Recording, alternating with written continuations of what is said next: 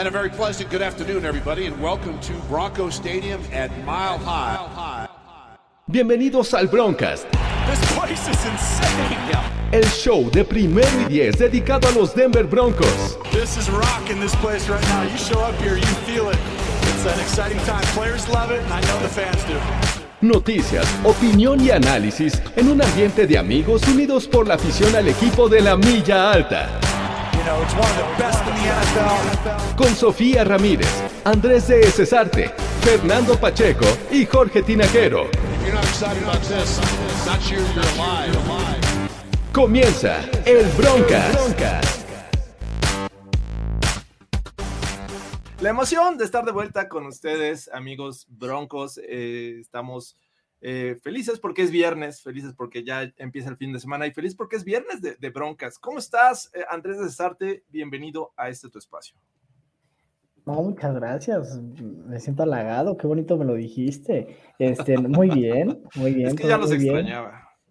Yo también, yo también ustedes. ¿Cómo van todo, Fer? ¿Cómo estás, Muy Fer? bien. Yo Qué muy bien, elegantes gorras, ¿eh? Qué elegantes gorras traen ustedes. Yo muy bien. Es que viernes, broncas y serie mundial, amigos. O sea, ¿cómo esto no va a estar bien, carajo? Hay que decirlo, eh, Fernando Pacheco y su servidor somos fans de los Braves también y eh, después de más de 20 años, por fin vemos una serie mundial con este equipo. Pero bueno, esto no es, ah, es momento para hablar de béisbol, muchachos. Es tiempo de hablar de los Denver Broncos. Esta franquicia que nos ha decepcionado las últimas cuatro semanas después de tres gloriosas eh, semanas en las que se le ganó a los Giants, a los Jaguars y a los Jets. Hemos encontrado un, una triste realidad, un equipo que le ha costado mucho trabajo eh, avanzar el balón, conseguir puntos, detener al rival y ha hecho ver bien a, a ofensivas como a los Steelers. No quiero menospreciarlos, pero bueno, sabíamos que venían jugando ma- mal los Steelers y aún así se vieron bien contra los Broncos. A los mismos Raiders que también venían de tres derrotas consecutivas les dieron la oportunidad y a unos Browns que prácticamente venían sin sus titulares a la ofensiva, sin estas grandes estrellas, y aún así tuvieron la capacidad con un Case Keenum de ganarle a los Broncos. Muchachos, no sé qué les parezca, pero creo que esta temporada una vez más va a acabar donde siempre, ¿no? Ay, mira, la verdad es que yo no sé cuál es el cuál es el futuro de esta franquicia cuando, pues, tres meses, o sí, podemos decir un mes completito, ¿no? Incluyendo la, la, la pretemporada, ganan partidos de una manera contundente. Los primeros tres partidos es lo mismo. Y bueno, de ahí para abajo, pues equipos que realmente no traían esa dinámica de ser ganadores o de ser explosivos o lo que sea, pues bueno, nos topamos con esta sorpresa. Yo creo que uno de los momentos más difíciles que hemos visto como fans de esta temporada pues, es el juego contra los Browns, ¿no? El, de saber de que vienen con sustitutos eh, o tercer equipo y pues, de repente te empiezan a mover el balón de una manera constante, pues obviamente preocupa y preocupa demasiado. ¿Cuál va a ser el futuro de los Denver Broncos? No lo sé, o sea, sí estoy preocupado, pero pues no nos bajamos del barco, ¿sí? No, una, una cosa es que vaya a terminar en el mismo lugar y otra cosa que nos queramos bajar del barco. Creo, creo que nadie se quiere bajar del, del barco en este momento. Pero antes de continuar, ya tenemos eh, al cuarto integrante eh, en- de este Broncas y por fin estamos completos porque Sofía Ramírez está aquí. ¿Cómo estás, Sofía? Hola, eh, bien, llegando tarde, perdón, había muchísimo tráfico para ir a mi casa, estaba en Qué algo falta así como compromiso. Mordor, pero del otro lado, entonces sí, mucho tráfico, pero bueno, ya estoy, no falta de compromiso, al contrario, manejé una hora y media para verlos. Es- eso sí es compromiso, Andrés. Y te peinaste, y te peinaste, lo cual me parece un auténtico milagro. Es que tenía tiempo, ya sabes, en, en el tráfico ahí me empiezo a hacer cosas. Los cuatro puntos, los Ya cuatro puntos, y eso está padre, ¿no? Hace, hace ya casi 12 o 3 semanas que no estábamos los cuatro Casi juntos. desde que los Broncos ganaron la última vez. Sí, desde que los Broncos ganaron. Esa es la mejor referencia. Es correcto. Estos Broncos que no están dando una, van cuatro eh, derrotas de forma consecutiva. Parece que como si hubieran tenido un bye week, pero en realidad es semana larga porque jugaron el jueves el- en la semana 7 y ahora van a enfrentar a Washington en la semana 8. Pero hay, hay muchas dudas. En este lapso de cuatro juegos eh, sin victoria, hemos visto una constante y me parece que es resucitar a los running backs rivales. Primero, eh, bueno, los Ravens que no tienen el, el, staff de running backs que tenían planeado para un principio de temporada por las lesiones. Hasta Latavius Murray corrió bien. Se enfocaron en Lamar Jackson, pero bueno, creo que este, tuvieron sus momentos. Najee Harris tuvo su primer juego de 100 yardas. Después, eh, Josh Jacobs y Kenyan Drake también hicieron de las suyas. Y hasta un tal Dernest Johnson corrió como quiso y destrozó esta defensiva es momento de preocuparnos del juego terrestre que por ahí decíamos, bueno, con Mike Purcell se puede solucionar, se puede tener una sólida eh, línea defensiva, pero creo que nadie está funcionando para detener el juego terrestre. ¿Cómo ven ustedes? Aparte, Mike Purcell está fuera, ¿no? Para el, para el próximo juego, sí. Ahorita hablamos de eso, Andrés, pero, o sea, ah. es, es, para preocuparse este, este tema de detener el juego terrestre. Yo diría que sí. Sí, a ver, nada más vamos a poner este juego y el que viene, ¿no? Vamos a enfrentar esta semana a Antonio Gibson y a JC McKissick, y la siguiente a Tony Pollard y a Zeke Elliott. O sea. ¿JC McKissick? realmente, o sea, o sea, estoy hablando de JC McKissick, que es, que es más conocido, que es más conocido que de Ernest Johnson. Sí, no manches, o sea, ese era el third stringer, el fourth stringer de los Browns que estaban lesionados, o sea, al menos es que lo reconoces. No corre dentro de los tackles, ¿no? O sea, él es más como que salga del backfield, ¿no? Creo que en este momento ya no importa. Exacto, pero, pero con esta defensiva tan porosa que se tiene, no lo sé. Ya no tenemos a Alexander Johnson que pueda eh, cubrir, la, cubrir el pase, ¿no? Exacto, ya no tienen al gran Alexander Johnson, o al que ponían ahí también a cubrir el pase, eh, Von Miller, me parece. Sí, sí, sí, sí también. Ahí está, tampoco. A Chase Young, digo, a este Chase Claypool eh, contra los Steelers. Eh, qué, horrible, que eh, digo, podemos hablar muchas cosas. Es el momento ya de abandonar esta narrativa de los Denver Broncos van a tener una buena defensiva en 2021. Sí, ya, ya, con todas las lesiones que se tienen, sobre todo en posiciones clave. Pero es tema de lesiones, Fernando Pacheco. No, no, no, o sea, me, refiero, ahorita pierdes a, mira, y, si lo vemos fríamente, yo lo veo así, si pierdes a, a tus dos linebackers titulares, obviamente Alexander Johnson y a Josie Jewell. Si me adelanto un poquito a las noticias, pues ya la, llegada de, Kenny Young, a mí la verdad me emociona, me emociona mucho, me emociona bastante. Creo que puede ser un gran upgrade y era lo que se necesitaba. Creo que puede ser, es muy buen jugador. No va a ser la solución de inmediato, obviamente. Además que está en su último año de contrato, hay que pagarle al señor el siguiente año. Pero pues todas las bajas de juego que han tenido. Hay que darle un contrato a Kenny Young. Bueno, claro, hay que darle contrato a Kenny Young, por supuesto. Y todas las bajas de juego que han tenido Justin Simmons, Kyle Fuller, que por ahí suena que puede salir del equipo, este, Mike Purcell, eh, el mismo Shelby Harris, que no hemos visto nada de Shelby Harris, Raymond Jones. No, no sé si es eh, falta de, de, juego, de nivel, o realmente el, el, plan defensivo que está manejando el coach Fangio y Ed Donatel no ha sido el adecuado para tener no solamente los running backs, porque también por aire, Jamar Jackson tiró para más de 345 yardas, ¿no? Y es que este, este tema de la defensiva preocupa demasiado, porque creo que era el salvavidas que iban a tener los Denver Broncos. Al menos pensábamos eso, que esta temporada iba a ser este, esta ancla que nos iba a, mantener ahí este, eh, con esta estabilidad para poder ganar juegos en lo que la ofensiva iba este, aumentando de nivel. Eh, y la verdad es que se ha sufrido mucho por esta defensiva, le anotan cualquier cantidad de puntos, el juego terrestre es totalmente malo. Y ya hablabas ahí de, Kenny Young, este recién llegado que hicieron el trade con los Rams, me parece que dieron una sexta, eh, una selección de sexta ronda de 2024 a cambio de, de, Kenny Young y una séptima, ¿no? Este, creo que ese fue el trade eh, oh, yo también espero que, funcione Kenny Young inmediatamente, pero no es el único linebacker que va a estar jugando porque pues, va a tener que estar ahí al lado de, de ¿no? Y, también lo hemos visto fallar en muchas ocasiones. Sí, Creo hay un problema. Sternat y, Baron Browning, ¿no? Que se supone que tiene que también empezar a tomar un poco de, rol en, en, la defensiva, digo, a pesar de que sea novato, tenemos también que, empezar a verlo un poquito más, porque también Micah Kaiser, que supone que iba a ser un jugador que iba a ser ahí como en la rotación, también está fuera ya todo el año. Es que es la cosa, te empiezas a quedar sin todos los linebackers, donde de repente dices, ok, Entonces decían, ok, Alexander Johnson, Josie Jewell no son lo mejor, está bien, podemos hacer rotación un poco con Justin Cernaria y Baron Browning, pero justo no los metes desde el inicio a que sean los titulares, ¿no? Y en el momento que te quedas sin Josie Jewell, Alexander Johnson, Micah Kaiser, empieza a levantar a personas de la nada donde dices, ok, ahora mi esperanza realmente son Baron Browning y este Justin Sternat, que habíamos dicho por meses que no estaban listos para empezar porque se han perdido bastante tiempo.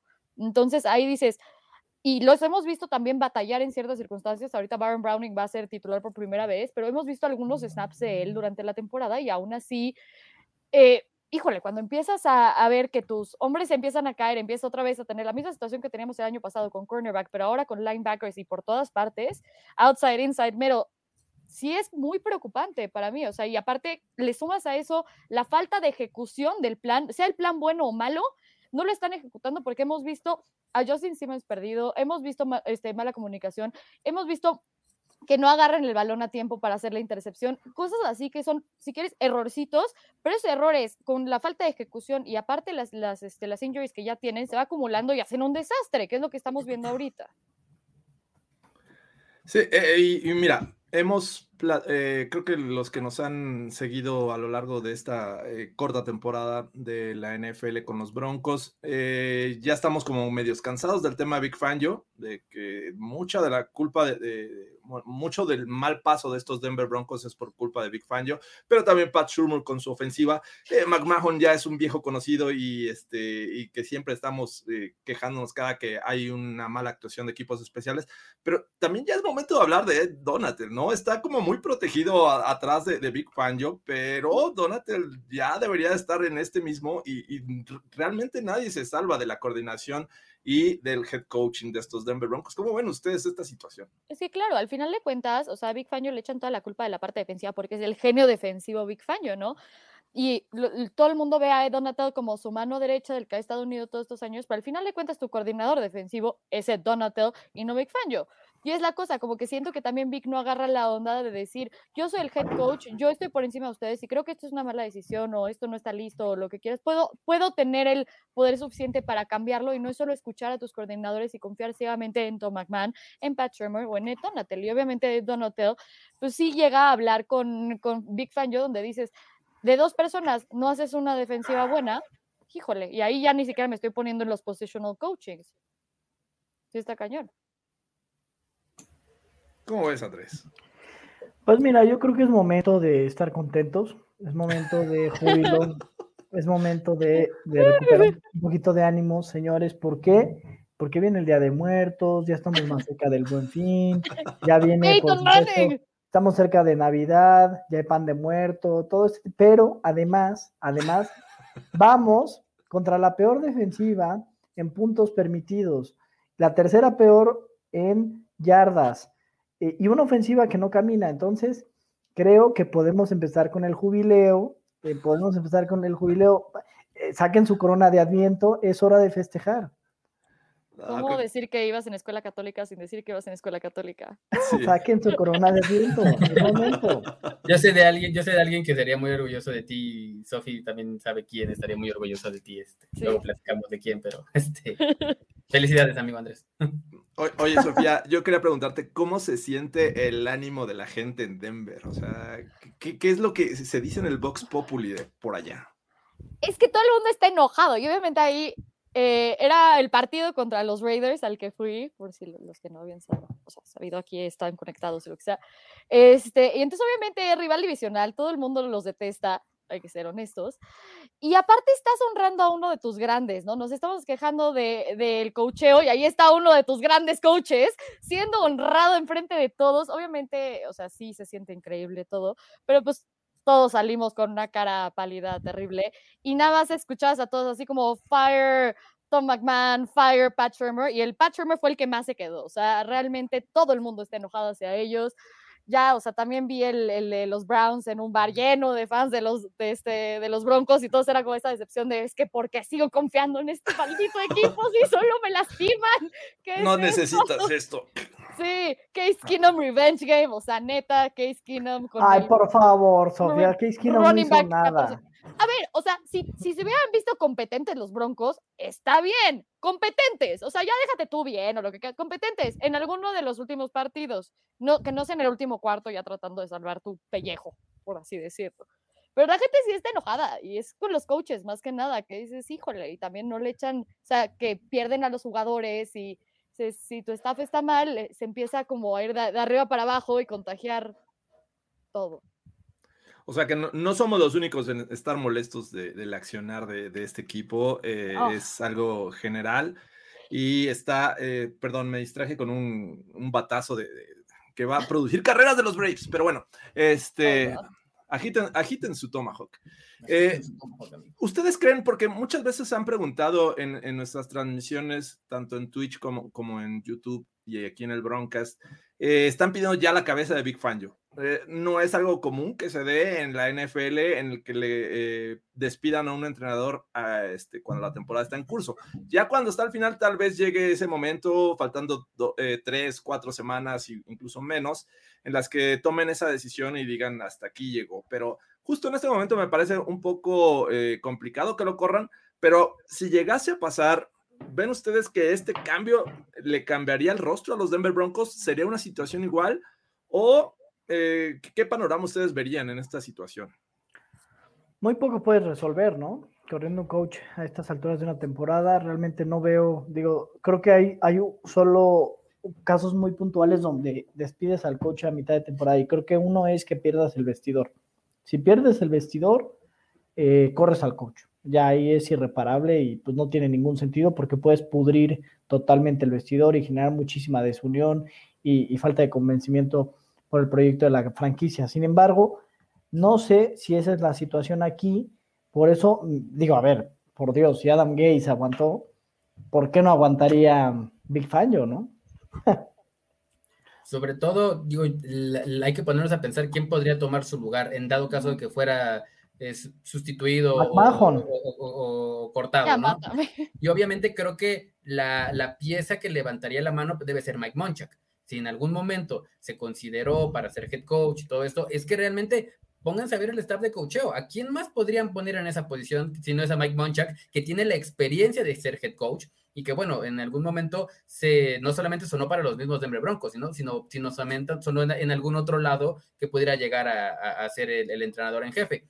¿Quién podrías poner de coordinador ofensivo? Pues nada más queda este Shula, ¿no? El, este, y ya que es el coach de corebacks. O sea, realmente tu staff de coaches se empieza a volver, eh, pues es pan con lo mismo, ¿no? Tal vez la filosofía de Monchak en cuanto a al liderazgo pudiera ser diferente a la de Fangio, sí, pero no sé qué tanto cambiaría el esquema y el sistema ofensivo, siendo que sabemos que, el coach Shula es, este, es el ahijado de, de Pat Shurmur, entonces probablemente en eso no cambiaría absolutamente nada. La dinámica del juego o, lo, que, o lo que te puede, en cuanto al liderazgo, lo que te puede ofrecer Monchak, sí podría, pudiera cambiar, pero en el terreno no sé qué tanto veríamos un cambio, ¿no? Sí, a ver, o sea, están diciendo de Big Fangio que se vaya como head coach. Exacto, ese es el problema. ¿Qué pones? Y entonces dejas otra posición en este sentido, o sea, la línea ofensiva desprotegida. Y entonces ahí vas viendo, ok, si Big Fangio no está, Ed Donoto se quedaría. Ok, si, si corren a Vic, ¿qué pasa también con Pat Shermer y Tom McMahon? Ok, chance no los corres a los dos, pero corres a alguno, ellos dos se quedan. Entonces ahí la ofensiva mejoraría o no. Y es la cosa, realmente va a haber un cambio radical en tu, en tu equipo que digas, bueno, ya estoy listo para tirar toda, toda la basura. Si va a haber un cambio radical y mi equipo va a mejorar si esta persona no está, yo no lo creo. O sea, yo, yo primero diría, te despido a ti, Pat Shermer, me quedo con el head coach, ahí hago unos cambios ofensivos y en, el, en cuanto se acabe la temporada, si no llegamos a playoffs o algo pasa, o sea, sigue, sigue estando mal, te digo, Vic, empaca tus maletitas y en la conferencia de prensa, adiós, te despides. Pero ya después. Víctor, vete, vete, Víctor. ¿Quién? Víctor. Eh, dice por acá, si esto no es fútbol soccer, eh, donde cambias de técnico cada mes, estoy completamente de acuerdo con Francisco. Los Bravos de Juárez. Y, es que realmente no, eso no se ve en la NFL, o sea, no es de que nosotros digamos que se vaya, o sea, no, porque no va a pasar, o es muy raro que pase, no a menos de que seas un John Gruden, va a pasar, nada más. No, no, eso porque los mails. Sí, claro, o sea, no es de que se vaya y no es de que estemos diciendo que realmente queremos que pase. Si pasa, pues realmente, ¿qué es lo que va, qué, qué Denver Broncos nos vamos a topar? Si no pasa, pues bueno, por lo menos ya sabemos cuál es la tónica, ¿no? O sea, sabemos hacia dónde vamos. Ahora, yo les pregunto, ¿esta, ¿pudieran ustedes pensar en que si no se va Fangio ya eh, el tanking y empezar a, pensar ya en, el siguiente año? ¿Pudieran llegar a pensar eso? Ah, por favor, eso no existe, no existe el tanking, Fernando, por favor, no engañes a la gente. El tanking son los papás, Fernando Pacheco. Eh, yo sinceramente no creo que eh, vaya a ocurrir una situación así. Lo que sí creo que apunta y, es muy obvio y me sorprendería que no pasara es que al final de temporada se cambie el staff de cocheo por completo. Creo que es momento de que eh, George Payton haga ese cambio. No en la temporada, sí cuando termine. el tema es que quién o cuántos fans van a estar eh, dispuestos a soportar este tipo de actuaciones que han demostrado las últimas cuatro semanas, ¿no? Hasta un head coach eh, interino les ganó, o sea, hazme un favor no hemos sido conocidos por el mejor staff de coach durante los años, así que ahorita sí estamos mentando madres de Big Fan y lo que quieras porque esperábamos más de él, pero así porque digas, uy, tenemos una larga tradición en los últimos años de tener el mejor staff, la verdad es que no, y creo que justo es el, el se Bias en donde se te olvida lo mal que estábamos con Van Joseph, lo mal que estábamos con McDaniels y cosas por el estilo donde dices, teníamos a Adam Gaze, o sea, y esas son las cosas que dices, neta, o sea, no, no hay que perder los pies del suelo, sí estábamos mal, seguimos estando mal, pero pues al final de cuentas justo, a ver, o sea, llegó George Payton y dijo, a ver, ya tienen un plan establecido, voy a darles todo para que las cosas funcionen. Si esto no funciona, pues ya de todas maneras, él ya debe de tener a su gente en la mente desde el momento en que pisó Denver. De, ok, si esto no funciona, me voy a traer a este, a este, a este, a este. Y de seguro ya ha de haber hecho ahí algunos planecitos extra. Sí. no lo dudaría. Creo, creo, que la gran duda es esa. ¿Por qué no eh, cambió el, staff con su llegada. Eh, Tiene seis años. La mano de, de John Elway. Bueno, eh, en cuanto a números, no estaba muy, diferente Big Fangio a, Vance Joseph, y era, es una realidad.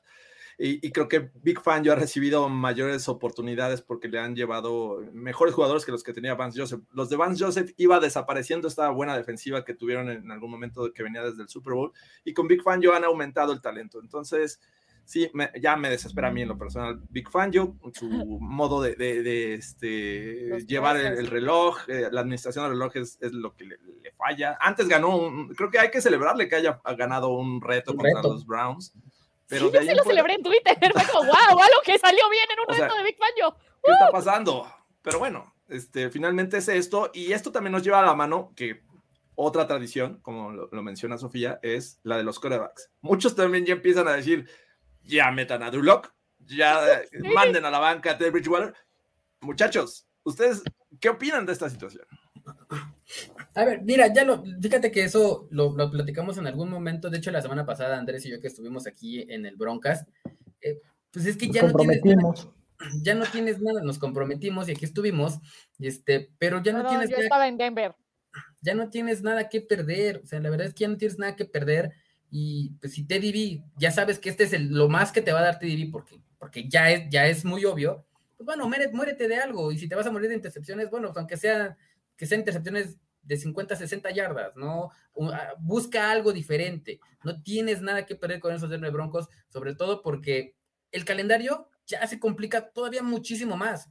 Si lo vemos, equipos que pensabas que a principio de temporada que podían ser relativamente eh, sencillos, los Eagles, los Bengals, o sea, pues, están jugando en modo brutal y esos equipos en cualquier momento te van a sacar el partido. Los Chargers dos veces, los Chiefs que ah, probablemente se le puede ganar un partido, eh, los Raiders, o sea, realmente se complica demasiado. Entonces, pues juégate la, muérete de algo, juega algo diferente y mete a Drew Lock, le queda un año de contrato y tiene, también, también tienes que saber qué vas a hacer con él. Teddy B, ese es debut y despedida, no hay más.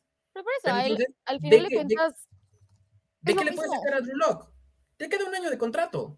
A ver, estamos en la semana ya apenas ocho, o sea, es la cosa. A ver, estamos listos para tirar nosotros, los fans, la temporada por, a la basura porque nos enojamos de que perdimos cuatro, cuatro partidos, ¿no? Ok, perfecto. Pero para ellos eh, sigue siendo lo mismo, es salvar mi trabajo y la temporada es 17 semanas, no es siete u ocho. Entonces, ahorita, si Teddy lo, lo dieron como QB1 para darte la mejor oportunidad de ganar, es porque él te va a dar la mejor oportunidad de ganar y lo siguen pensando y por eso lo siguen poniendo. Yo no estoy de acuerdo con que lo hayan puesto a, este, a jugar en un 70-75%. Aunque Vic haya dicho que él pensaba que era más y que Teddy le dijo que podía jugar, perdón, insisto, eres el head coach y dices, no, estás lesionado, te sientas, pongo a Drew. Se me hace que es poner a tu QB en, o a cualquiera de tus jugadores en riesgo de lesión para el resto de la temporada. Creo que Teddy sigue, sigue teniendo que ser el, el coreback porque sí hay que arriesgar, pero, pero debieron haber jugado a Drew contra los Browns, al menos porque venía de lesión. Y se me hace una estupidez estar eh, como poniendo en riesgo a tu coreback completo, que se vuelva a lesionar o que se lesione más o que ya lo pierdas por la temporada completa porque tú estás de necio de que quieres jugarlo a él. Ahí sí, true. Pues yo creo que las cosas o el problema es de origen. Eh, pongas a quien pongas, creo que esta ofensiva no va a caminar. Pat Shurmur sigue eh, de necio usando este sistema de todos tight ends que no bloquean. Eh, no es un tipo que no bloquea. de repente los running backs tienen que hacer el trabajo por su cuenta romper tacleadas y avanzar. Ya lo, vemos lo, que hace Javonte Williams. Y eh, pues básicamente eh, es todo. Pongas a, Drew Locke o pongas a Teddy Bridgewater, me parece que el problema va a seguir persistiendo. Ahora, bueno, eh, ya ah, cambiando un poquito de tema y dirigiéndonos hacia lo que va a ser este próximo domingo. ya hay que empezar a hablar del Washington Football Team, un equipo que también ha padecido, que ha sido una decepción, al igual que los Broncos del lado defensivo, y la ofensiva, por temas de, lesión de su coreback, pues han tenido que recurrir a, a Heineken, ¿no? Este coreback que es luchón, pero como te puede lanzar dos pases de anotación, como dos intercepciones también en, zona roja. Así es que eh, es un duelo, me cuesta trabajo aceptarlo, pero es un juego parejo por lo malo que han jugado ambos equipos. Eh, ¿Cómo ven a los Broncos con el balón? ¿Creen que se le pueda amenazar o avanzar el balón a esta defensiva que se ha visto mal contra otros equipos? ¿Creen que los Broncos sean capaces de mantener bien, haciendo ver mal a esta defensiva de Washington? Porque no hay que olvidar que el talento está ahí en, los cuatro lineros defensivos. Esa es la cosa. O sea, realmente, por talento, creo que ahorita la defensiva de Washington es mejor a la que tienen los Denver Broncos. Eso, eso sí lo creo la diferencia creo que se va, se va a ver en el desempeño de, ¿no? Cómo vas a ejecutar ese plan de juego. Y ahí creo que por cuestiones de mejor coach y de decisiones, podría que el Washington Football Team llevar un poco de ventaja, ¿no? E, e, eso es lo que yo veo. Si bien es cierto, esta línea defensiva es, el, está apagada, ahí en cualquier momento puede despertar Chase Young o Montez Sweat, el que, el que tú me digas, y hacer jugadas grandes. Ese es el problema. Si lo vemos del otro lado, pues la línea ofensiva de los Broncos, que en el papel estaba muy bonita, pues no ha hecho, no ha hecho gran cosa. Creo que ahí se va a definir el partido. No sé si los, quiero pensar que los Broncos van a poder mover el balón, sobre todo porque ya hablamos de esta línea defensiva, pero la, secundaria del Washington Football Team también es muy porosa. Y si, y si, y si va a regresar Jerry Judy, ese puede ser, no sabemos en qué, va a llegar sin ritmo, obviamente, no es de que vaya a ser un playmaker y que vaya a hacer jugadas desde el día uno, yo creo que no, pero si juega Teddy Bridgewater y Jerry Judy, pudiéramos ver un poquito más de química ahí porque le existe y podrías, pudiera ser que, se mueva el balón, pero si otra vez vas a, vas a poner a Teddy Bridgewater a lanzar 30 veces por partido, pues ahí sí que Dios nos agarre confesados. Pero esto no te suena muy familiar del año pasado. O sea, literalmente misma situación donde no se corre el balón, donde justo no confías en tu coreback, no piensas en nada ofensivo, todo, o sea, utilizas mal a los jugadores a todos, eh, nada está avanzando, pierdes contra equipos con los que debes de ganar. A mí suena tan familiar donde digo, siento que va a haber un despertar de Denver, pero no confío en que sea contra Washington, y es el problema. Justo ese, ese front de la defensiva, y era algo que, que hablaba con Miguel el miércoles aquí, este, bueno, Broncos en México, ajá, que sí, o sea, la, la secundaria que él decía que estaba porosa, pero pues al final de cuentas pues, el front y justo con, contra una línea ofensiva que está ahí que pones a, a Tyrants a bloquear que no, no deben de bloquear, o sea, Eric Sobert ni sus luces, que es tu Tyrant bloqueador, pero no a Fanta ahí bloqueando en vez de utilizarlo por el pase cuando no tienes wide receivers, o sea, cosas que neta dices, head scratchers para mí, donde tienes a la gente y ni siquiera la utilizas de la manera correcta. Yo no confío en que Pat Shermer lo haga lo haga contra Washington y voy a seguir diciendo lo mismo hasta que me demuestre lo contrario. Porque hace rato alguien puso así como, ay, Andrés, este, el optimista y Sofía la negativa. Pues sí, pero ya me todas las semanas decir lo mismo hasta que no me lo demuestren ya. Para mí, el, me rompió en el corazón en vivo y a todo color y el jueves lo volvieron a hacer. Entonces, ya, ya, demuéstrenmelo. Mismo que el año pasado. ¿Tú cómo ves, Andrés? Pues mira, es que, a ver, lo que a mí me preocupa, yo, yo estoy pensando y, estoy preocupado porque, o sea, nosotros llegamos al, partido contra los Browns con ese mismo, bueno, yo llegué con un cierto optimismo y dije que iban a ganar los Broncos y todo esto. Ah, lo preocupante fue que nos arrastró la línea ofensiva, una muy competente línea ofensiva, y de Ernest Johnson nos hizo lo que quiso. O sea, me acordé mucho de James Conner detrás de su gran línea ofensiva de los Steelers. Eh, a ver, yo creo que Washington llega en una situación un poco diferente, ¿no? Este, entonces, pues quiero ser positivo, ¿no? Y, o sea, digo, y, esto, y aquí es como contra los Steelers, ¿no?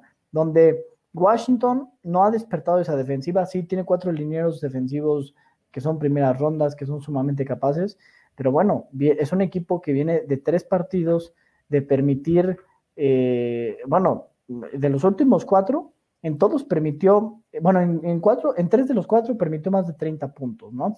Eh, caray, no, viene en una buena seguidilla, está en una crisis, eh, creo que tal vez sea el equipo de, que, uno de los equipos que más ha decepcionado en toda la NFL. Entonces, yo tengo que ser optimista basado en los números. Yo sé que Sofía, yo sé que Sofía. Hay puro sentimiento. Le encanta llamar a la línea de Walter y, que le digan. Pero tú eres Walter Mercado. Y que le digan el futuro. Yo lo sé. Y que habla también con Amira y con Madame Sassou. Pero bueno, sabes todos sus nombres? Los tienes así como. Salían, salían. Los, los, tienes speed dial en su celular. Uno, dos y tres, ahí están. Oye, yo no tenía cable, yo no tenía cable, Sofía, veía el canal 5 y salían todos los comerciales y entonces me tenía que soplar a ellos. Entonces, eh, ¿qué te puedo decir? Adopto la personalidad también. Hay que decirlo antes de avanzar con este tema. En cuestión de lesionados, el Washington Football Team no va a contar con, con Diami Brown. Eh, tampoco su tackle ofensivo novato, Samuel Cosme, eh, de los Longhorns, eh, estaba haciendo muy bien, pero se, lesionó, ya está descartado. Y Curtis Samuel. Ahora, no teniendo a, a este Samuel Cosme, pues obviamente dices, bueno, vamos a aprovechar el pass rushing. El pass rushing que eh, está pasando también por temas eh, de crisis y además se suma a esto la lesión de Von Miller que todavía en, eh, en, este momento que estamos grabando el Broncast no sabemos si va a jugar. Está día a día, está catalogado como cuestionable, y, pero lo que más me sorprendió y lo que más gusto y a la vez coraje es haber visto que cuando meten a Jonathan Cooper responde y hace un gran trabajo. Yo no sé por qué no lo meten más tiempo, no sé por qué no sacan a Malik Reed y combinan este y hacen una buena rotación. Pero hasta que no se lesionó Von Miller, vimos cosas buenas con Jonathan Cooper. Bueno, ¿realmente les preocupa la ausencia de, de Von Miller en este juego? Debería, o sea, la verdad es que debería preocuparse porque más que ser un pass rush elite, pues es el líder de este equipo, sobre todo defensivamente hablando si le quitas una patita a la mesa, de por sí está floja, pues ahorita le quitas otro pedacito, pues se, va, se te va a caer esto, ¿no? Que, que sí, ahí atrás tienes a, Justin Simmons, a Karim Jackson, que son líderes también en el vestidor, pero la presencia de Von Miller siempre es importante y sobre todo, pues de uno del lado derecho de la línea. Eh, creo que, sin mal no recuerdo, eh, el jueves jugó incluso creo que del lado izquierdo por, la ausencia ahí del tackle que tenía este, los Browns. Y bueno, ya cuando entró Jonathan Cooper, lo hizo muy bien, le falta creo que asegurar la tacleada, varias veces llegó ahí a... Como cerrar. Cerrarla, o sea, realmente ser efectivo en eso, ¿no? Varias veces llegó ahí a Case Keenum, no pudo terminar de ejecutar correctamente, pero tiene un, tiene un buen futuro, por lo menos este partido se vio bien. Si los empiezas a rotar con Malik Reed, que a mí jamás me ha gustado lo que ha hecho Malik Reed, aunque Sophie diga, hay ocho capturas el año pasado, bueno, este año no tiene absolutamente nada que hacer, ¿no? En los Denver Broncos, nada que hacer. Pero es lo que hay, es lo que hay. Entonces, pues sí, va, a afectar muchísimo la ausencia de Von Miller para presionar al coreback. Yo, yo personalmente tengo, tengo tres puntos que me, que me alarman, ¿no? tres o cuatro. B. Uno, es la línea ofensiva contra eh, gente capaz en la línea defensiva, que si bien no, no vienen bien, eh, pues ya nos ha pasado en otros momentos que no venían bien y, los terminamos reviviendo. Dos, Eso mismo permite correr el balón y eso le va a permitir a Heineke eh, trabajar desde el play action y, la verdad es que eso no nos, ha, no nos ha beneficiado en absolutamente nada. O sea, hemos visto muy perjudicados porque no tenemos pass rush. Este, y nuestra ofensiva le cuesta, es un parto anotar puntos. Entonces, digo, nuestra ofensiva, ¿dije ofensiva o defensiva? Sí, no, no podemos anotar puntos. Entonces, eh, estoy en pánico. A pesar de que estaba optimista, estoy ya, no puedo, ya no puedo. Creo, que era, era, una máscara la que estabas usando hace rato de Lo intentó. Lo intentaste muy bien, pero creo que el pesimismo te ha ganado, te ha, te ha invadido y Estoy de vuelta. te, ha, te, ha, controlado, Andrés. Eh, pero bueno, eh, sí se ve, se ve complicado. O sea, no, no es un juego fácil, pese a, las bondades que podamos ver en las estadísticas con esta defensiva del Washington Football Team, una de las peores para lanzar, eh, para detener el juego aéreo. Este, pero dices, bueno, ¿quién le va a lanzar? Es cierto, va a regresar Jerry Judy o eso apunta. El día de hoy no entrenó Jerry Judy, ¿no? No sé si lo descansaron por estrategia o realmente tuvo algún tipo de setback que no estamos este, conociendo en este momento, pero vamos a esperar y seamos optimistas, eh, al menos no como Andrés de Sarte, en que va a regresar Jerry Judy, que a esto le sumas un, un elemento que sabíamos que se, que se ha entendido muy bien con Teddy Bridgewater. Entonces, eso sería algo positivo para esta defensiva, nada más que le den tiempo para esta ofensiva, que le den tiempo para lanzar a Teddy Bridgewater. E, eso es una. La otra, la defensiva será capaz de, tener o de tener un buen día contra una ofensiva que es muy inestable. Podemos ver un gran drive de Heineke, eh, tiene elementos también con buen talento que pueden explotar en cualquier momento. Un Terry McLaurin, un este, Antonio Gibson. La línea ofensiva no es mala, me parece que es buena, aunque tiene sus problemas de, lesiones también.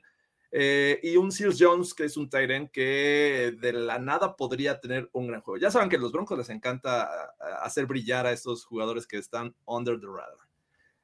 ¿Cómo ven esta situación? ¿Ven capaz que esta ofensiva anoten el primer cuarto, anoten la primera mitad? Porque ya es que les encanta, ya que van perdiendo, vamos a meter el acelerador. ¿Ya viste lo que dijo Pachurmur? Que dijo, hay veces, hay veces que no anotas en el primer cuarto. No, no, gorra no, gorra no. Ah, no, esta no, esta no, perdón. ¿Qué estás preguntando si Pachurmur dice que para qué anotar en la primera mitad siquiera? No en el primer, que en la primera mitad, carajo, entonces...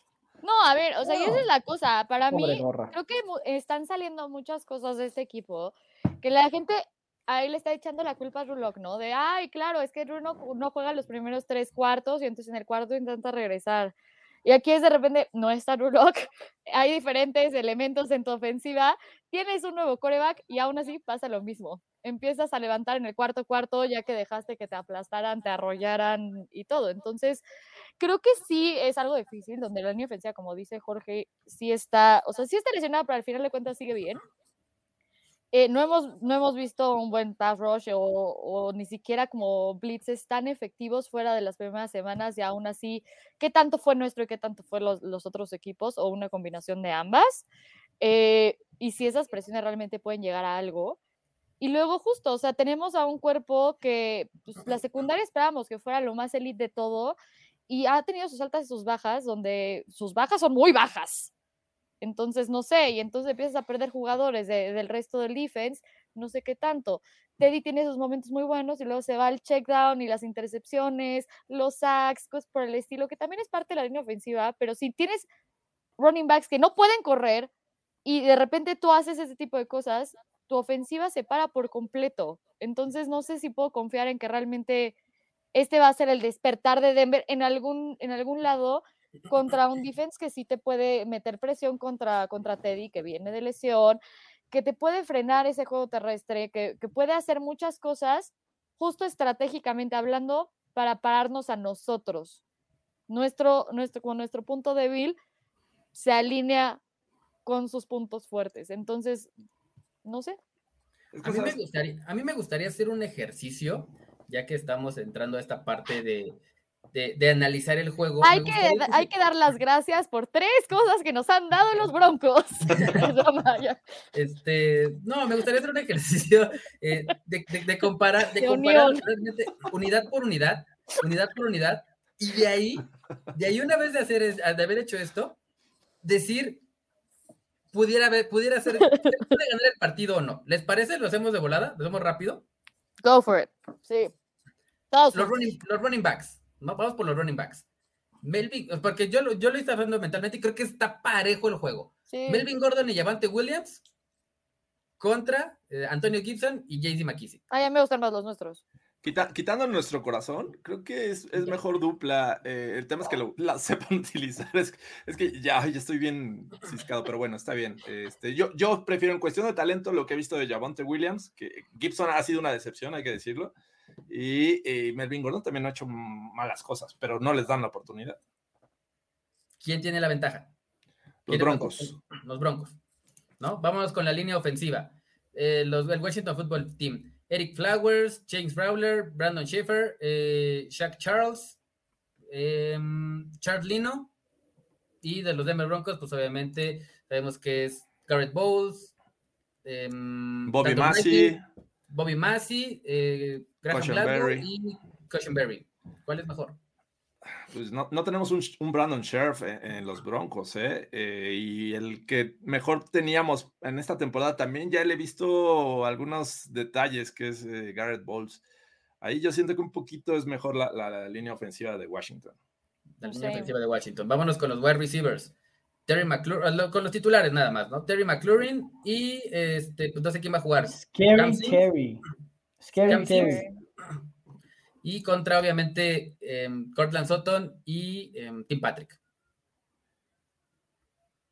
Hablando nada más de dos. Si quieren ponemos un tercero, pero. Pero es que hay, muchas cosas son relativamente subjetivas, porque puedes tener. eh, y, es- y es- y- y ahí regreso al punto de Drew Lock. O sea, puede jugar Drew Lock. ¿Qué va a pasar con Drew Lock? O sea, pues lo van a matar y ya, o sea. No, Lo mismo que han hecho con Teddy. Lo van a o sea, pues pero- por eso pero- puede pero- jugar pero- quien pero sea. Puedes tener a los receptores que quieras y puedes tener a la secundaria que, que quieras. Si no hay presión al, a- al coreback del lado defensivo y si no hay línea ofensiva, pues estamos perdidos. ¿eh? O sea, Pero, estamos perdirigidos. Si no hay. pero es que este ejercicio precisamente va por lo mismo, porque tú dale el balón a cualquiera de estos jugadores, dale el balón a, a Terry McLaurin o dale el balón a Cortland Sutton y te van a hacer jugadas. Y los corebacks no son buenos, ninguno A de ver, los dos. Te lo, voy, a- te lo voy a cambiar, Fernando Pacheco, tu ejercicio. Yo sé que va bien, va buscando ver dónde hay mayor talento. Pero a ver, si yo le doy a Michael Jordan una pelota de básquetbol y un, y un bat este, de béisbol, ¿con cuál te hace más daño? La Pues, cosa es saber utilizar, Exacto. saber utilizar el talento. Si los. Broncos tienen talento, pero no lo saben utilizar, ¿cuál es el punto? Eso dije yo por meses con Philip Lindsay y todos me ningunearon a Philip No, Lindsay. Ah, Philip claro, Lindsay es no es da igual, bla, bla, bla. No, es el tercer running back de No es los. Texans, por Es Dios la santo. misma Uy, cosa, no, si no sabes utilizar Es al. Al running back casual, random número 43, no sabes utilizar ni a tu coreback, ni a tu running back, ni a tu línea ofensiva, ni a tus wide receivers. Híjole, ok, porque yo tenía el corazón en Philip Lindsay y se acabó yendo. Es Pero no como, puedo utilizar a nadie, y ahorita tampoco. es como James Harden, ahora que ya no está la regla de, de ¿cómo se llama? Ya no puede andar eh, aventándose hacia el frente. Ya no le marcan todos los, todos los fouls, igual a Damian Lillard y todo O sea, esto. ¿no puedes provocar el salto y luego aventarte hacia el frente? Sí, sí, sí, ya no puedes hacer eso. Damian Lillard nunca había promediado 17 puntos en una temporada, creo que ni en su año de novato, y ahorita está en 17 puntos. Entonces, exacto, o sea, eh, ya la- las, las circunstancias, hoy las podemos comparar el talento y podemos decir, no, este es buenísimo, este es malísimo. o In a sea, vacuum. las, las circunstancias hoy, gracias a las líneas ofensivas, es, es un cliché este de este juego se gana en las trincheras. Pues sí, pues sí. Caray, el partido pasado lo perdimos en las trincheras y este lo podemos perder en las trincheras, ¿no? Por- ahí hay- ha habido preguntas al respecto porque sabemos que el 2 de noviembre es la fecha límite para hacer cambios entre los equipos. Yo sinceramente no veo a los Broncos. Eh, exactamente. Pero yo no veo a los Broncos como este equipo comprador, salvo esta situación con, con Kenny este, Young, Kenny Young. Por necesidad, porque realmente no era como para hacer un upgrade, era para cubrir una necesidad por las lesiones que has tenido en tu cuerpo de, linebackers, que van dos titulares y un backup que se te han tronado. No necesitabas ahí este, buscar la manera de, de solucionar el tema, pero yo no veo los Broncos buscando talento para hacer un upgrade, porque repito, no sabemos utilizar el talento que tenemos en los Broncos. Big fan, Joe Pachur, Muret, Donatel, el que me digas, no saben utilizar el talento. Entonces no lo veo yo yendo a- al mercado con George Payton y diciéndole necesitamos esto y esto y esto para llegar a los playoffs. No creo que sea el caso. Ahora, ¿ven un panorama en el que salga alguno de los jugadores de los Denver Broncos? Por favor. Fuller. O ¿Kyle sea, es el Fuller? Es el que se ha estado hablando, la verdad es que se ha visto mal con los Broncos en muchas jugadas. Al final de cuentas sigue siendo Kyle Fuller, ¿no? Ha sido uno de los mejores cornerbacks por muchos años. Ahorita no está, no está dando ni siquiera el 80% en Denver. Sigue siendo se ha Kyle visto Fuller. muy Tuvo un mal. año bueno, No, por pero a ver, favor. Pero a ver, lo puedes vender bien, justo a ti no te está sirviendo, lo puedes vender bien, ¿sabes? A mí no me sirves, ya te banqué. Por, ¿Qué te van a dar por Kyle Fuller? ¿Una sexta ronda? Me sirve más que en la banca. Esa sexta me sirve para agarrar un linebacker, como dice. como Jonathan Cooper ahorita. salió de la séptima. Sí, o sea, a ver, de que me sirve, me sirve. Claro, este, este. ¿Unos tazos de Alf? A ti- ¿Coleccionables? A, a- a ti te salió en 7 millones de dólares, o sea, te salió regalado. Si vas a, si vas a cambiarlo por un jugador que te puede dar 3, 4 años tranqui- y, y lo vas eh, moldeando, pues ya le ganaste algo. Sí, o sea, no lo vas a nada más dejar ir porque aparte del contrato es por un año, ahí lo dejas ir ganándole una sexta en vez de tenerlo en la banca, porque aparte Ojemudia va a regresar. Si de por sí lo bancaron sin que él, o sea, porque se vio muy mal por alguien más, ahorita vas a, re- vas a regresar a otro de tus cornerbacks, de, o sea, ya para, para que pueda jugar.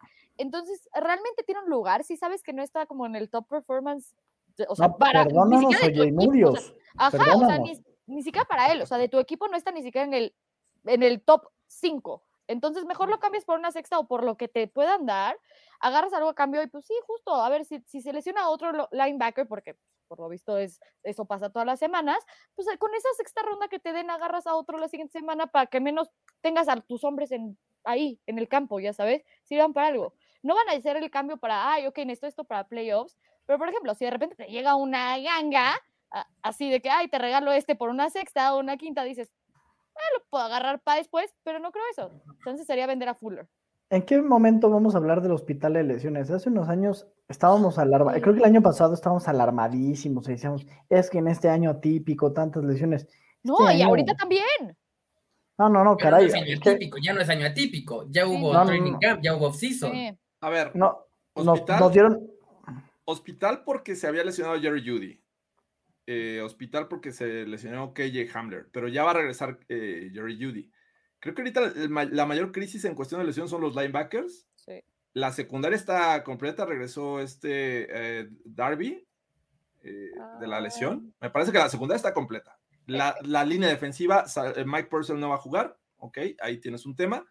Eh, pero la ofensiva Bon está, Chop. digo, quítale KJ Hamler y creo que Albert Okubunan también va, va a regresar. Sí, va a eh, regresar. entonces, no sé, hay, hay equipos que están mucho peor que los Denver Broncos en cuestión de ¿Alguien? lesiones. Alguien puso, creo que fue Andrew Mason hace rato, porque pues ajá. Este, ¿cuántos eran los lesionados en, en. IR de. Sí, porque veo, muchas cosas de Andrew Mason. Este, ¿cuáles eran los lesionados de Washington versus los de los Broncos? Y era como un 16-8, o sea, o- más hacia, hacia los Broncos, pero pues sí, la mayor parte eran linebackers.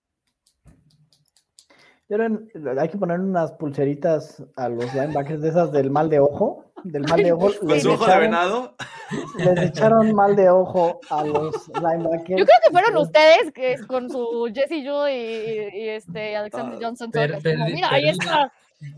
Mi a ojo de venado, diría eh, eh, el buen Saúl, Saúl Hernández. No puede ser. Pero, pero bueno, creo que ya estamos llegando a, a los 50 minutos de programa, muchachos. Es momento de empezar a pensar en sus marcadores que sabemos que no vamos no. a adivinar, pero que son bien divertidos. Eh, us- ustedes eh, que están siguiendo esta transmisión, eh, échenos de una vez su marcador. ¿Cómo está el nivel de confianza? Queremos medirlo más o menos como los fans de los Broncos están eh, pensando que va a terminar este Ay. juego. Porque la verdad es que sí es bien, bien complicado. O sea, pudimos haber aventado una moneda al aire y la que saliera era, va a ser el ganador. O sea, y entiendo que los Broncos son locales, pero eh, solo se le ha ganado a los Jets en, en- en Denver. Se ha perdido contra los Ravens y contra los este, Raiders. Este es el tercer juego en casa. Ojalá ya venga esta victoria, pero la verdad es que yo sí lo veo muy cerrado. ¿Cómo lo ven ustedes, amigos? ¿Quién quiere empezar? a- ¿Quién es el valiente en empezar a decir marcador? Sofía, por favor. Primero las damas. Marcador, siento que va a acabar siendo como un 21-17, algo así, favor Washington. Y siento que mi bold prediction va a ser que ahora se anotan en la primera mitad. Bien, o sea, no, no nada más de, o sea, los es un bold prediction, Dios nos ama. a los Broncos ahorita ya es bold prediction. El hecho de que ganen los Broncos o el hecho de que anoten en la primera mitad, bien. un, drive, na- un- Un Está bien. drive de al menos 75 yardas. Ajá, Touchdown, termina en touchdown. sí, exacto, algo bien, así, perfecto, precioso. Sí. Ok, anotado. ¿Quién sigue? Va Fernando, va Fernando. Por acá, mientras le piensan, dice por acá 12-9. Gana Ay. Washington. Washington. Washington. Washington. Este, ¿Con puro field goal o, o cómo? Este, 7 y un safety. visto. No, no. eh, Pues sí, dos- sí, Un touchdown falla McManus y entonces ya tienes un, un extra. por ahí la semana pasada tuvimos un partido al medio tiempo de un 5-3, ¿no? Eh, Los Panthers. los y- Giants y los Panthers. y, y los Giants, o sea, todo puede pasar. Yo creo, yo creo que este partido va a terminar por marcador de 17-13. Ay, ay, sí. Por favor. el- Ay, Salud. salud. Espera, no escuché por ese, ese estornudo que me espantó. Este, 17-13, ¿quién? 17-13, eh, favor, el Washington Football Team. Ay, segundo que va con el Washington. Ok, bien. Yo estoy negativa hasta que me demuestren lo contrario. Es Ya lo yo- dije. Debería estar en ese mood, pero bueno, este. Y pues bueno, creo que mi bold prediction va a ser un touchdown de Jerry Judy en su regreso. Un touchdown de Jerry Judy. Ok. Ah, por acá nos dicen 17-13 perdemos. Oye, la, la gran mayoría está con el Washington Football Team. Creo que ya esto nos hace ver hacia dónde está eh, la afición de los Broncos. Ya la, la credibilidad la, la tienen este, más que, que quebrada en esta ocasión. Y qué triste, pero bueno, ah, eh, es culpa de los Broncos, de nadie más. Dice predicción acá, Manuel Salinas juega Drew Lock el domingo. Ándale. Yikes. Está como que. Ay, Ok. Diosito, bebé. Espero que sea por las razones de, de baja de juego y no por otras razones. Ay, yo no, no, no sé. Este dice 14-10, mantengo un poco el optimismo, gana Denver. Bien. Hay que reconocerle a Andrés que Jonathan Cooper pinta bien. Lo veo dos sacks el domingo. Andrés, ¿ya estás listo para emitir tu. Señores, Ya hablo con Señores. Walter Mercado. Ya. La panza, la panza ya te comunicó Sí, ya. el resultado. La verdad es que mi, mi, mi panza, mi corazón me dice una cosa, pero mi panza me dice otra. ¿no? ¿Qué dice la panza? No la puedo enseñar hoy porque está muy mal, ¿eh? O sea, sí está, va en aumento. Va en Solo, los, los domingos. este, va en, en considerable aumento. Entonces, eh, les tengo que dar malas noticias. Hoy no hay, hoy no hay optimismo, ¿no? Digo, hay un optimismo eh, por un lado, pero, pero lo hemos perdido, ¿no? Ok. Es como cuando te, ya te pusieron, Andrés. cuando, ya te pusieron el cuerno siete veces y te dicen voy a cambiar. No, no caeré, no voy a caer en ¿No vas a caer? No, Puso un tuit así el otro día. pusiste un tuit tú. No voy a caer en provocaciones, no voy a caer en provocaciones. Justin dilo, dilo. Simmons este, puso así su, ay no, es que en serio tenemos que trabajar con un sense of urgency. Y yo, güey, lo hemos oído todo el tiempo. Es como, baby, I'm gonna change this time, will be different. Ya sabes que es como, híjole, sí, o sea, el güey que te pone el cuerno y te sigue diciendo, perdón, voy a Red cambiar. flag, ¿no? Red, red Sí. flag. Vean mis cachetes y ahí pueden proyectar mi panza. Pero lo que les quiero decir es, va a ganar Washington 27-24, ¿no? Oh, pero van a anotar. Van a anotar 24 puntos porque la defensiva de Washington permite muchos puntos. Este. Y mi ball prediction es que Terry McLaurin va a despacharse tres touchdowns. No seas así. No seas así. Quien tenga en fantasy a McLaurin, hágale caso. Yo lo tengo. No, no, no me vayas a, a, este, quedar mal, ¿eh, Andrés? No, ojalá quede mal. Ojalá nos equivoquemos, eso sí. Demonios. Porque Los tres fueron con Washington. Hasta me siento mal de, de- de ser un poco optimista. Eh, sí, o sea, yo también estoy muy decepcionado de estos Denver Broncos. Pero creo que si hay una oportunidad de ganar es este juego. Eh, e incluso hasta se me hace más complicado el de, el de Filadelfia, pero eh, Un Peyton Manning enfrente. de aquí al, al bye week, a ver, según yo, eh, los siguientes juegos después de Washington, eh, o sea, es puro NFC East. Washington, Cowboys y Filadelfia. Eh, con Washington y Filadelfia es de- en casa, en eh, contra Cowboys es en Dallas. Y después viene el bye week. De ahí, ay, Salvo los Chargers. Lions, porque ya ni los Bengals. No, los Bengals, por Chargers. supuesto que no. Chargers, Chiefs, Lions, Bengals, Raiders, Chargers, Chiefs. Y hasta los Chiefs están jugando mal, pero así como están jugando los Broncos, no hay muchas esperanzas. Ah, voy a tener que ser optimista por última vez en la temporada hasta que llegue la semana 14, porque creo que ahí van contra los Lions. Deberíamos de, de llenarnos de optimismo en ese entonces.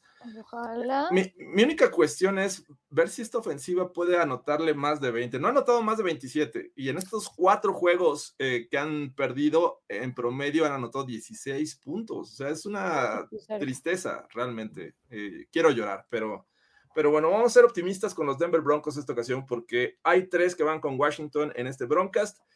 Tengo que decir que van a anotar 24 puntos. 24, no me voy a eh, ir muy este, exagerado con esta ofensiva porque también tengo mis dudas. Y creo que Heineke va a anotar eh, 23. Va a ser un juego que van a ganar por un punto los Broncos. Ok, ok, ok, me gusta. Voy con los Ay, Broncos. Ojalá y otra vez sea de Jorge es la voz de la razón, todos estamos mal. Claro, aquí es donde demuestra Jorge su superioridad entre todos, al menos en las broncas. El, el- el- el- el- el pro- el problema es que si nos vamos a las estadísticas y a sus picks, Y Jorge está muy mal en sus picks. Jorge. Tinajero, estamos, estamos perdirijillos, Jorge Tinajero. Bueno, e- es el día al revés, ¿no? Como decía. El día al revés, es el día al revés. Hay, hay regresos milagrosos. John Elway eh, no creían en él y sacaba buenos juegos. Así es que espérense al último cuarto, muchachos. No, no me crean, pero voy de regreso. Ulises y Volpe- Jorge se van a voltear hacia el último y, y ya. Algo va a pasar. Es que necesitaba el plan dental. este, Plan dental. los muchachos de ESPN me dijeron, necesitas un plan dental. Estos Oye, son y- tus picks.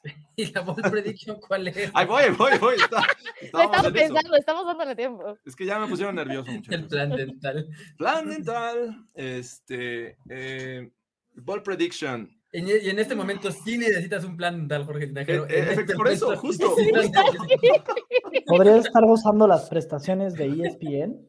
Y no, ya las está gozando, esa es la cosa. ¿Por qué Ya. crees que ahorita está en, en tratamiento, si va con el dentista? Porque Sí, ya alguien claro, más lo por- paga. al Me habían ofrecido unos brackets así que se me salían. de- Al rato lo vamos a ver como Alvin Camara con, con los dientes llenos de brillantes, aquí, por supuesto. Ay, no. Todo tiene lógica ahora.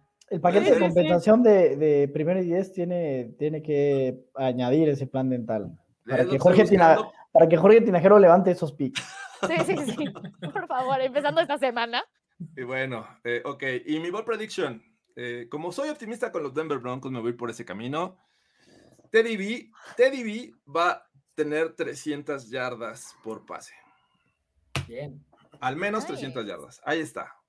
Me Con eso me la juego. Es mi ball prediction. Así es que recapitulando, Sofía Ramírez 21-17 gana Washington y eh, va a tener los Broncos un drive de al menos 75 yardas para touchdown. Dominantes en ese drive. Eh, eh, Andrés Desarte 27-24 gana Washington. Muchos puntos, me parece que es altas. No, no recuerdo cuánto está la línea de- del over-under, pero me parece que 51 puntos es mucho. Pero. McLaurin es su muchacho, Terry, este, ¿cómo, Scary? Terry. Scary Scary Terry. Terry. Terry, Terry. Estamos en Eh, Halloween. Scary Estamos en Terry. Halloween, Scary Terry eh, está muy ad hoc y tres touchdowns de Scary Terry, ¿ok? Es su ball prediction. El Scary Terry en realidad es Terry Rozier de los Hornets, pero O sea, sí. Lo sí. regalamos. Terry- Scary Terry es de, Es de, de es Rick and Ricky Morty también, ¿sí? Es de Ricky Morty. No es tienen Scary un Terry. Inception, eh, bueno, en esta, como esta parodia de la película de, de DiCaprio, de Inception, ahí sale Scary Terry. Pero bueno, Fernando Pacheco dice que 17-13 gana Washington Football Team con un touchdown de Judy en su regreso. Y por ahí agrégale, y 125 yardas de Jerry Judy. 125 plus. Son unos 125 plus yardas. Eh, es, es un soñador, Fernando Pacheco. Visionario. Visionario ah, po- podría serlo. Y yo eh, digo que 24-23 ganan los Broncos con un TDB de 300 plus yardas. Nada más Eh, para, nada más para, para, para que veamos eh, el contexto que preguntabas, George. Los Broncos son favoritos en este momento por tres puntos, como Pero por eso lo de casa, ¿no? en casa, exactamente. nada más la- y ajá. un over-under de 43.5 puntos. 43, sí, yo también creo que está. Yo, yo puse 47 puntos entre ambos. Eh, Está loco Andrés, eso vas a decir, dilo. eh, está, está loco Andrés. La panza de Andrés lo está, lo está cegando. Pero bueno, muchachos, llegamos a la hora del Broncas y con eso pues nos despedimos esta ocasión. Eh, pues un, un placer realmente estar de vuelta con todos ustedes. Por, por fin estamos los cuatro juntos. Y Vaya. Eh, pues muchas gracias, Sofía. ¿Cómo te encontramos en, en redes sociales? En Twitter como arroba sofiarmz8. Venga, sigan a, a Sofía, por favor. Andrés de Cesarte y su sueño y su panza. Este, ¿Cómo te encontramos en redes sociales? J de César en todas mis redes para Venga. servirles. Venga, ahí sí también les gusta el NBA, ya está en modo NBA de repente porque los Broncos ya lo decepcionaron. Y también tenemos a Fernando Pacheco, eh, que está en modo Serie Mundial. Este, ¿cómo te Cada quien con sus cosas menos los broncos. ¿Qué pasó aquí, oiga? Promocionando otras cosas, porque las no alegrías están por otro lado. No todos los días puedes ver a los Braves en la Serie Mundial. Por ahí lo el tweet. clarísimo. Los Denver Broncos, este, digo, los Atlanta Braves dan, los Denver Broncos quitan, entonces el Yin Yang Yang del deporte. Eh, Fer Pacheco 43, ahí síganos para este, pues, hablar de fútbol americano y ahorita pues, del béisbol. Y a mí me pueden seguir en arroba Jorge Tinajero E. Ahí nos vemos en Twitter, echando relajo también en Instagram. Eh, recuerden, pronto van a salir los pics de Survivor. También sigan todas las redes de Primero y Diez, también de Broncos en México. Y el domingo vamos a echar un poco de relajo en las reacciones, a ver si tenemos algo de, de, de Moni Vidente o, o quién era, Walter Mercado. Jorge o, Mercado, o- ahí o a no. ver qué, qué Moni Vidente, esa no la conocía yo. preparen, preparen sus Broncoins también para, para estas apuestas y pues eh, nos vemos en el canal de Twitch de Broncos en México con esta transmisión en vivo para estar ahí echando el relajo. Ya se nos, se nos fue octubre, muchachos. Se nos se fue. Bueno, Y- chance en noviembre ya empezamos a ganar, ya sabes, es uno sí, uno no, uno sí, uno no. Va- vámonos así. Maybe. No tengo ser, problema. y También mañana, a 12 del día, los Pix del Pueblo. Ahí vamos a estar. Ahí vamos a estar Fernando Pacheco y su servidor también para este, platicar de lo que podría ser eh, o los favoritos para ustedes en la semana 8. Así es que muchas gracias amigos, muchas gracias a todos los que estuvieron aquí presentes, eh, también eh, comentando, lanzando sus preguntas. ¿Qué hace Sofía? Dice Juan Di Triani. Estaba Este, poniendo un tweet que ahorita puedes ver, ¿sabes? Te metes a Twitter. Si la gracias, sigues en Twitter, sabrás qué dice. Gracias a- Exacto. A, los, a los que son Sofi fans, dice con la gorra no, Co- Coach Pacheco y Panza Fan, todos, todos con sus hashtags. Y Let's Go Warriors por acá. Bueno, vámonos pues. Muchas gracias, nos vemos hasta la próxima. Gracias amigos. Bye. Nos vemos. With the Lucky Land slots, you can get lucky just about anywhere. This is your captain speaking. Uh, we've got clear runway and the weather's fine, but we're just going to circle up here a while and uh, get lucky. No, no, nothing like that. It's just these cash prizes add up quick. So I suggest you sit back, keep your tray table upright, and start getting lucky. Play for free at LuckyLandSlots.com. Are you feeling lucky? No purchase necessary. Void where prohibited by law. 18 plus terms and conditions apply. See website for details.